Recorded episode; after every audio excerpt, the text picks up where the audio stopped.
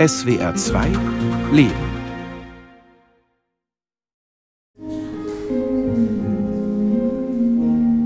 Ihr werdet euch nun das Ja-Wort geben und ich bin heute dazu da, euch den rechtlichen Grundstein für eure Verbindung zu legen. Aus dem losen Band der Partnerschaft knüpfen wir ein festes Band der Ehe. Dafür stehen wir alle auf. Seit 2020 ist Karl-Heinz Rontke Bürgermeister in Eisenbach, einem Dorf im Hochschwarzwald. Patrick Schätzli, ich frage dich, ist es dein eigener und freier Wille, mit der hier anwesenden Petra Bernard die Ehe einzugehen? So antworte mit Ja. Ja.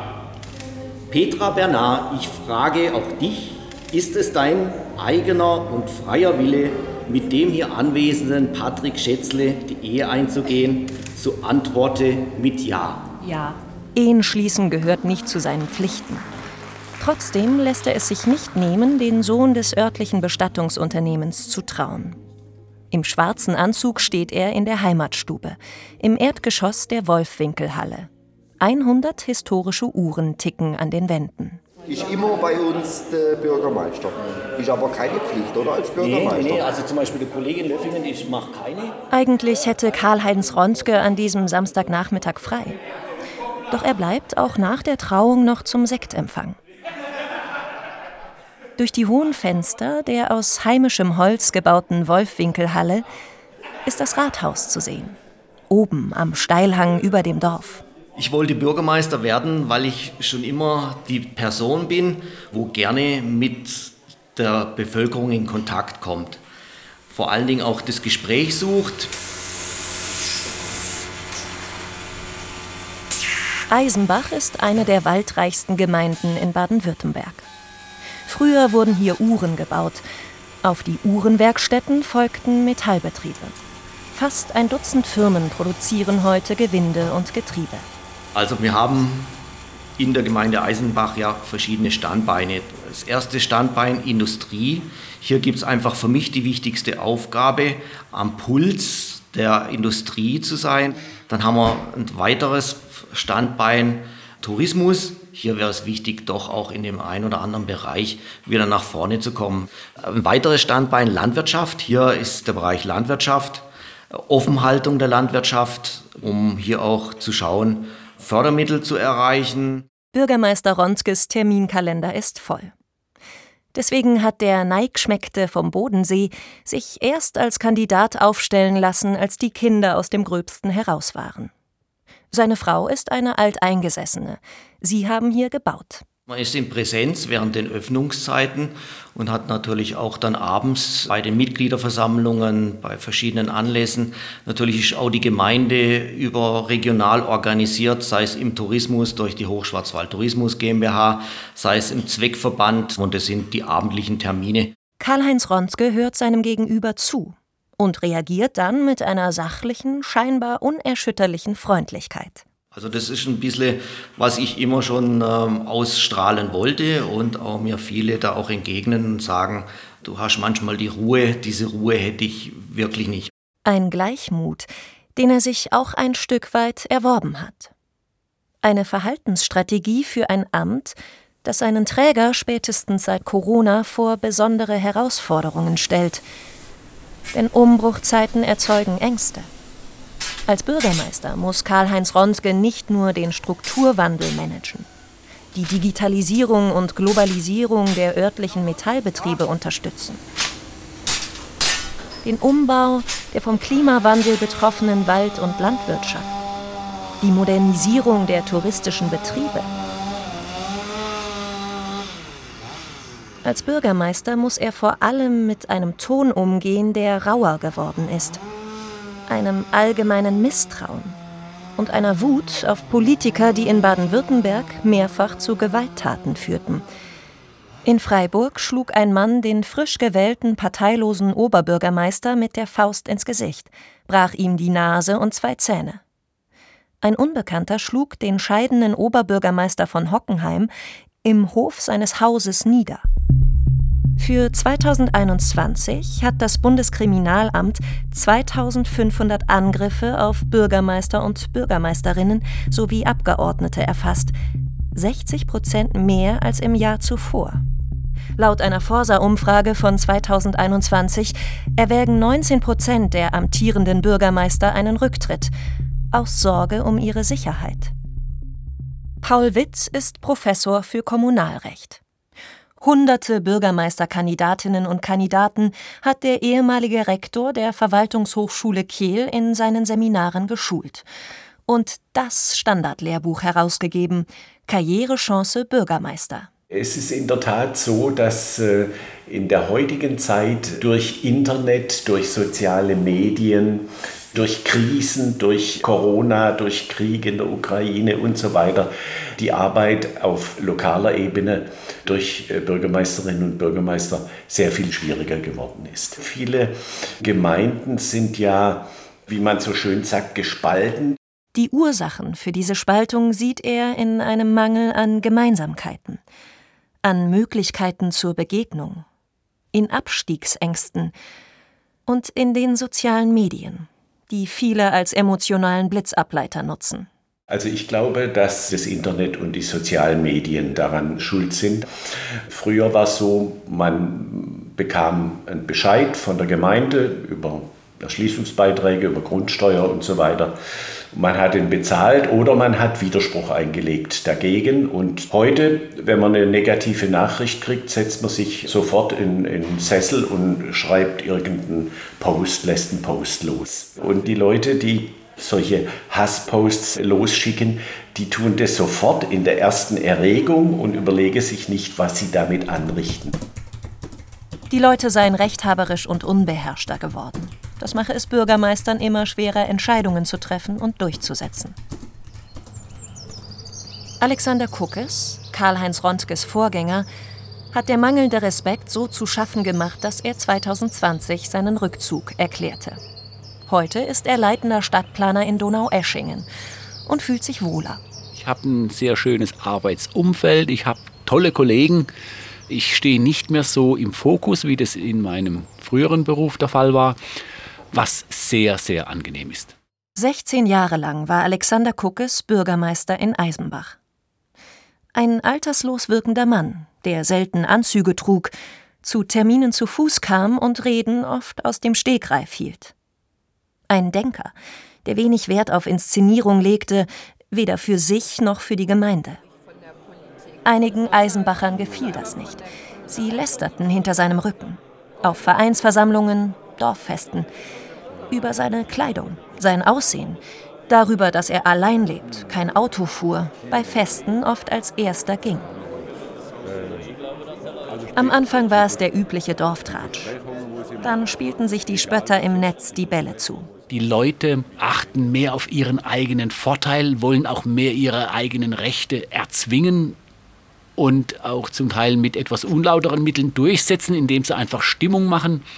Sicher kommt Ihnen dabei auch entgegen die Verbreitung der neueren sozialen Medien, wo man einfach nicht mehr persönlich irgendwo zum Hörer greift oder das Gespräch mit zum Beispiel einem Bürgermeister sucht, sondern ihn dann über eine entweder eine schäbige WhatsApp oder eben über einen sonstigen Aufruf im sozialen Medium versucht eben äh, ich sage jetzt mal, niederzumachen. Das hat sicher zugenommen, a in der Schärfe, aber auch in der Dimension das heißt, man erreicht so einfach sehr viel schneller Leute, die einfach dann mitlaufen und sich an diese äh, Meinung dranhängen. Und dann wird möglicherweise auch eine Minderheitsansicht zu einer Mehrheitsmeinung. Und das kann zum Teil wirklich sehr kritisch sein.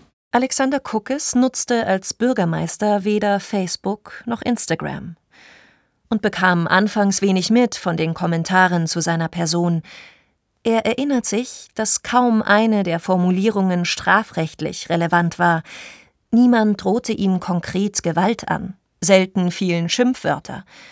Kein Vergleich mit dem, was anderen Kollegen passierte. Mich hat jetzt in Baden-Württemberg schon, ehrlich gesagt, geschockt, wie manche Politiker verbal angegriffen werden dürfen und das von unserer Rechtsprechung abgedeckt ist. Wo ich einfach sage, wenn nicht mal Gerichte Kommunalpolitikern wirklich hier den Rücken stärken, dann muss ich sagen, ist aus meiner Sicht das ein ganz falsches Zeichen, was da gesetzt wird. Der Spott verletzte ihn. Doch Alexander Kuckes ging nicht in die Offensive, sondern steckte seine Energie in die Umsetzung großer Projekte, die ihm als studiertem Raum- und Umweltplaner wichtig waren. Die Planung eines neuen Gewerbegebietes, der Ausbau der Ortsdurchfahrt, eine Seniorenresidenz. Die zweite Amtszeit hielt er noch durch. Trotz zunehmender Erschöpfung stellte er sich sogar wieder zur Wahl.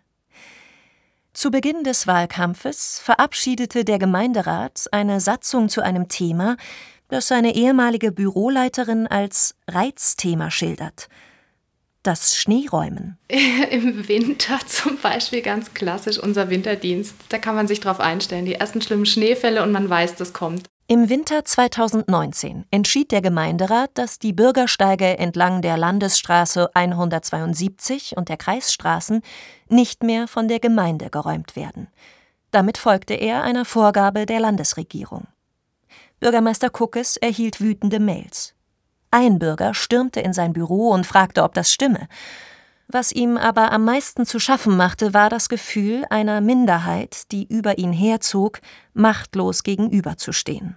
Man macht es anonym, gewinnt aber sehr viele Mitstreiter und hat dadurch dann eine gewisse Bugwelle vor sich herschieben, wenn sachliche Argumente nicht mehr gehört werden, sondern es rein auf die emotionale geht. Da zieht man dann oft auch, wenn die anderen in der Überzahl sind, den kürzeren. Er versuchte den Bürgern zu erklären, warum die Gemeinde den Winterdienst nicht mehr übernehme. Viele organisierten das Schneeräumen danach in Nachbarschaftshilfe. Doch der Shitstorm der anderen zerrte an seinen Nerven. Wenn einer ein, zwei Jahre im Amt ist, dann ist es vielleicht noch zu früh zu sagen, nee, muss ich mir nicht antun, weil dann kann man sagen, beiß dich durch musst vielleicht ein bisschen anders kommunizieren, vielleicht ein bisschen anders auch was verbreiten, um anzukommen bei den Leuten. Aber nach 16 Jahren erlaube ich mir schon das Urteil zu sagen, ich musste es mir nicht mehr antun. Aber er ließ sich wenig anmerken, absolvierte den Wahlkampf und inszenierte seinen Rückzug wie einen Coup. Fünf Minuten vor Toreschluss habe ich ein Schreiben abgegeben mit einer Rücknahme dieses Kandidaturschreibens. Das macht man, dass man um 18 Uhr dann nochmal den Briefkasten anguckt. Vielleicht gibt es ja noch eine dritte oder eine vierte Bewerbung. Lag da plötzlich mein Schreiben drin. Das hat er dann so auf den Tisch gelegt. Leute, wir haben noch eine Bewerbung. Und alle, oh nee. Äh, dann sagte der Vorsitzende, einer der Kandidaten hat zurückgezogen. Und dann schnellte der Kopf meines Mitbewerbers in meine Richtung. Und ich habe da nur genickt. Was kann der neue Bürgermeister tun, um sich von der Stimmungsmache nicht beschädigen zu lassen? Er muss ein Stück weit sagen, ich lasse die Dinge nicht so an mich herankommen. Und muss auch mal sagen, okay, jetzt ist gut und äh, das soll jetzt da stehen, das ist eine Einzelmeinung. Wichtig ist es ja immer, wie die Stimmung in der Gesamtbevölkerung der Gemeinde ist. Und wenn die positiv ist für den Bürgermeister, dann ist gut. Hinter dem Ortsschild Eisenbach befindet sich das Lebensmittelgeschäft, das alle Isolde nennen. Dahinter die Arztpraxis, die lange nach einem Nachfolger gesucht hat, und ein schattiger Steilhang. Dort lässt der neue Bürgermeister Ronske Bauland erschließen. Am Waldrand über dem Autohaus. Er hofft, mit günstigen Grundstücken Fachkräfte aus den Ballungsräumen anzulocken. Hier sind wir auch auf dem Wege mit den Firmen, weil es fehlen in den Firmen auch Fachkräfte. Wie kann ich die binden? Indem ich natürlich auch einen guten Wohnort biete. Die alten Versorgungsleitungen der Gemeinde sind nicht ausgelegt für so viele Häuser. Deswegen müssen neue Schächte gegraben, neue Rohre verlegt werden. Lärmgeplagte Nachbarn müssen ebenso beruhigt werden wie der Kämmerer, der über die Ausgaben der Gemeinde wacht. Und die Baufirma, die üblicherweise mit den Materialkosten in Vorleistung gehen müsste. Aber grundsätzlich wäre Option möglich für Sie, für Gemeinde. Also, also grundsätzlich wäre die Option möglich, weil der Haushaltsplan 22 ist eher, dass es da reinstecken kann wie 23. Ja. Gleich zu Beginn seiner Amtsperiode hat Karl-Heinz Rondke mehrere Großprojekte in Angriff genommen, die die Gemeinde nach außen hin öffnen. Äh, Neue Einwohner anlocken, Fachkräfte, Firmen, Touristen. Projekte als Therapeutikum gegen Zukunftsangst. Und er baute Strukturen auf, die die Eisenbacher zusammenbringen sollen. Ja, ja. Und das war so ein bisschen der Startschuss. Und da hat man gesagt, ja, es wäre schön, wenn wir. Die Idee entstand während des Corona-Lockdowns, als in Eisenbach ein Testzentrum fehlte und Ronske die örtlichen Unternehmer zusammenrief, um gemeinsam eines aufzubauen. Das klappte so gut, dass er beschloss, die Nähe, die durch die gemeinsame Krisenbewältigung entstanden war, für weitere Zusammenarbeit zu nutzen. Mein Name ist Stefan Federer, bin heute in Vertretung von Herrn Balkis da für die Franz Morat Group. Ich denke, zum Unternehmen muss ich wahrscheinlich nicht allzu viel sagen. Mein Name ist Karl-Heinz Ronke, bin Bürgermeister seit 2020 der Gemeinde Eisenbach. Es ist eine lange Vorstellungsrunde, denn in Eisenbach sitzen fast ein Dutzend Metallfirmen. Mein Name ist David Duttlinger, ich bin Geschäftsführer und Inhaber mit meinem Vater zusammen von der Firma Weckermann. Der Bürgermeister möchte, dass sich die Vorstände besser kennenlernen und ihre Produkte auch gemeinsam vermarkten, als eine Art Cluster der Antriebstechnik. Mein Name ist Tobias Hohle, Firma Almes Gear. Darf heute Gastgeber sein, das ist schön. Karl-Heinz Rontke versucht, Kommunikationsprozesse anzustoßen, Leute zusammenzubringen, durch gemeinsame Projekte ein Wir-Gefühl zu fördern. Und er versucht, ein Image des Dorfes zu kreieren, besser gesagt zwei. Für Touristen die Schwarzwald-Idylle, für die Wirtschaft der Technologie-Hub. Also dann, schönes Wochenende. Nee, das ist nicht. Der Herr Rontke ist deutlich touristischer aufgestellt als der Herr Kuckes und das ist schon ein fundamentaler Unterschied. Weil wir jetzt mehr auf Außenwirkung setzen, was wir früher gar nicht gemacht haben. Dazu kooperiert er eng mit der Schwarzwaldtourismus GmbH, kreiert vermarktbare Events wie die Krimi-Wanderungen und das Jubiläumsjahr 500 Jahre Eisenbach obwohl es genau genommen das Jubiläum des Ortsteils Bubenbach ist. Also herzlich willkommen heute Abend. Mein Name ist Stefan Baum, ich bin Architekt. Im Ortsteil Schollach lässt er Landwirte beraten, wie sie sich mit Tourismus ein zweites Standbein schaffen können. Ferienwohnung ist oft das Thema. Was kann ich an Ferienwohnungen machen? Eine Bürgerversammlung in Schollach. Ein abgeschiedenes Wiesental mit jahrhundertealten Höfen. Mittendrin der Schneckenhof, eine Wirtschaft mit Holzschindelfassade und dunkel vertäfelter Gaststube. Dorthin sind die Schollacher an diesem Abend eingeladen, um neue Ideen für den Tourismus zu entwickeln und für die Zukunft ihres Ortsteils. Denn die Höhenlandwirtschaft wirft zu wenig ab. Es darf auch ruhig Wunschzettel sein. ELR steht für Entwicklung ländlicher Raum. Damit verbunden sind Fördermittel vom Land und ein mehrjähriger Prozess, in dem eine Gemeinde mit den Bürgern Gestaltungsideen, Geschäftsmodelle und Initiativen entwickeln und mit der Hilfe von Spezialisten umsetzen muss.